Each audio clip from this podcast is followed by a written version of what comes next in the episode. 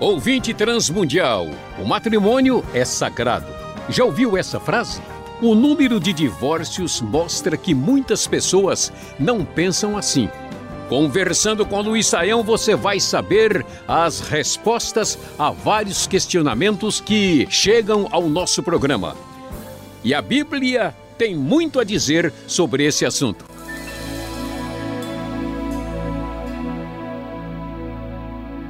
Vamos começar hoje com pergunta enroscada do José de Tocantins. Conforme lemos em Gênesis 19, 36, as filhas de Ló o embriagaram e tiveram relações sexuais com ele, e aí elas acabaram tendo filhos do próprio pai. No entanto, em Levítico 18:7, Deus proíbe que alguém veja a nudez do seu pai e ou da sua mãe. Visto que essa lei aparece cerca de 400 anos depois da época de Ló, a pergunta é a seguinte: na época de Ló, era permitido ou normal incesto entre pais e filhas, ou aquela ação foi uma exceção divina para preservar a linhagem de Ló, professor? Bom, André, vamos falar sobre esse assunto aí, até um pouco assim difícil, né, da gente mencionar, que é a questão do incesto. Uh, o que, que a gente pode dizer? Uh, vamos nos lembrar de que eh, Ló era uh, sobrinho de Abraão, né? E fazia parte de uma cultura semita ocidental antiga, que apesar de não ter parâmetros assim é, tão nítidos como o que aparece na escritura, eles tinham parâmetros de familiares, de casamento, e essa ideia de alguém uh, ter né, contato íntimo com um filhos ou filhas, de modo nenhum isso era aceitável. O texto bíblico vai fazer questão de mostrar isso, porque o capítulo 19 de Gênesis vai nos mostrar o que acontece com Ló e com as suas filhas depois da destruição de Sodoma. Aliás, Sodoma, Gomorra e as cidades em volta, como a cidade de Adimá e Zeboim. Isso uh, mostra para gente que, as, que aquelas cidades tão pervertidas e decadentes, a situação moral chegou num ponto em que parece que incesto também não era algo assim fora ah, das expectativas. Por isso que as filhas de Ló tomam ah, uma decisão, uma atitude de agir dessa maneira e vão fazer algo que é, é escandaloso até mesmo para diversos povos que nada conheciam da palavra de Deus. Quando a gente fala da lei do Levítico, Levítico 18, é, que proíbe diversas ali chamadas uniões ilícitas, é, envolve o incesto também. Mas aí o contexto é diferente porque nós sabemos que o padrão moral de diversos povos cananeus era terrível. E é possível, muito possível, que entre eles houvesse algum tipo de tolerância nesse sentido.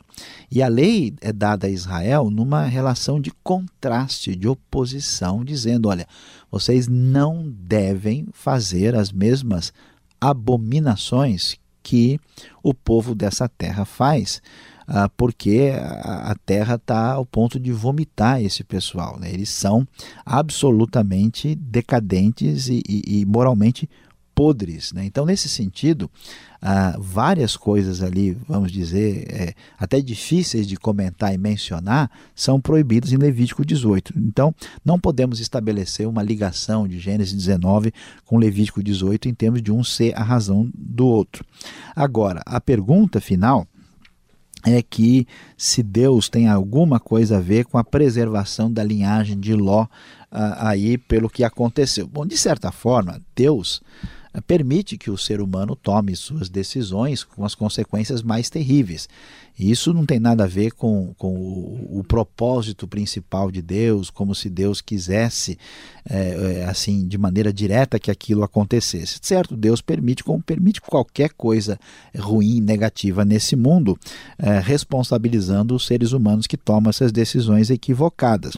Mas aquele texto de, de, de Gênesis 19 está exatamente colocado ali para mostrar que aqueles povos que foram um grande problema para Israel, que são os Amonitas e Moabitas, é, são um povo que está numa relação de distanciamento e afastamento de Deus desde o início, né? de modo que a, a, a origem deles é uma origem numa história das mais escabrosas e assustadoras que encontramos no Antigo Testamento. O José ainda tem dúvidas, professor Luiz Saião. Sabemos que em nossos dias a banalização do sexo tem sido constante e há vários registros de incesto, muitas vezes com justificativa na atitude das filhas de Ló. A condenação a esse tipo de aberração é algo exclusivo da lei de Israel e, portanto, seria desculpável nos dias de hoje a prática do incesto? Ou o incesto se encaixa nas abominações ou imoralidades sexuais de Apocalipse 21, 7 e 8? Bom, André, uh, falando sobre eh, essa dúvida aí que o José uh, lá do belo estado do Tocantins está nos apresentando, uh, nós temos uh, de entender o seguinte: há certas coisas que nós percebemos que estão uh, sintonizadas com um, um, uma referência moral mais elevada. Mas há outras coisas que são tão perversas, tão assim desumanas, né, tão grotescas, que elas são geralmente condenadas por quase toda e qualquer sociedade. Né? Então, é, o caso do incesto, por exemplo, que envolve né, a, a, intimidade entre o, os filhos e os seus progenitores, assim, com raríssimas exceções, é, esse tipo de procedimento é tolerado. E o que a gente pode dizer é que isso não é exclusividade é, da lei em Israel, que a maioria das sociedades entende isso como algo é, repulsivo, né? e hoje mesmo, mesmo uma sociedade permissiva como nós vemos hoje nas sociedades ocidentais, né? Como é o caso, por exemplo, da Europa, né? quando surge uma notícia de algo assim, é, nós vemos é, que o repúdio da sociedade é, é geral. Né? Nós temos hoje aí é, uma crítica muito forte, e graças a Deus por isso, tanto contra esse tipo de procedimento, como é o caso também da pedofilia e coisa semelhante. Então, é, isso se encaixa é, nas abominações que envolve Apocalipse 21, 7, 8, sim, porque ali é uma palavra genérica que envolve vários tipos de imoralidades e, e como eu disse, a palavra porneia, que aparece em diversos textos bíblicos, é, envolve todo tipo de uh, imoralidade sexual, inclusive essa coisa uh, horrorosa que é o incesto. Professor, a Bíblia fala contra o casamento de parentes como meio-irmãos, mas também fala contra o casamento com estrangeiros. E casamentos de primos? Que tipos de matrimônios são proibidos pela Bíblia e, essa, e cujas proibições continuam válidas para os dias de hoje? Bom, André, uh, o que, que nós temos uh, aí é a questão apresentada uh, lá nos textos que falam né, de casamento entre parentes próximos em Levítico capítulo 18. E ali nós temos, a dificuldade é que nós temos eh, diversos elementos que aparecem nessas leis de Levítico, e nós temos mandamentos assim que são ordens bem cerimoniais, né, que aparecem no contexto do livro.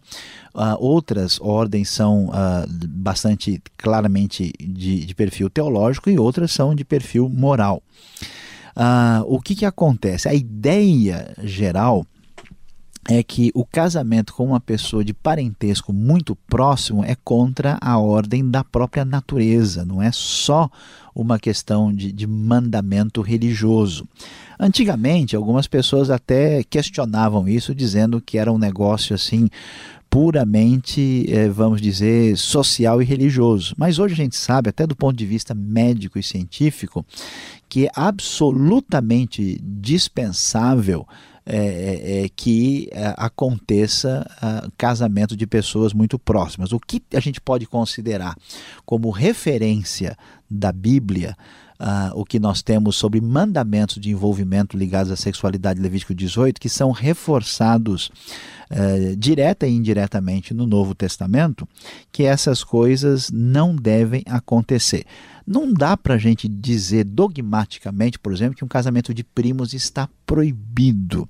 Podemos dizer assim que não é vamos dizer, a coisa mais aconselhável, não é? Talvez assim o, o modelo assim mais razoável que alguém pode é, considerar. Agora, isso é muito diferente, André, até porque não é o caso de Levítico 18, o casamento com pessoas estrangeiras. A razão porque uma pessoa estrangeira não era assim bem-vinda num casamento não é porque era estrangeira, não é porque era de outro povo, mas por causa de questões de eh, expressão religiosa, de fé, quando adorava outros deuses. Qualquer eh, estrangeiro poderia facilmente ser incluído e absorvido na comunidade de Israel. O problema não era exatamente étnico, mas sim um problema de adoração a deuses falsos. Então, aí nós temos um parâmetro geral para avaliar essa questão que nós acabamos de abordar agora.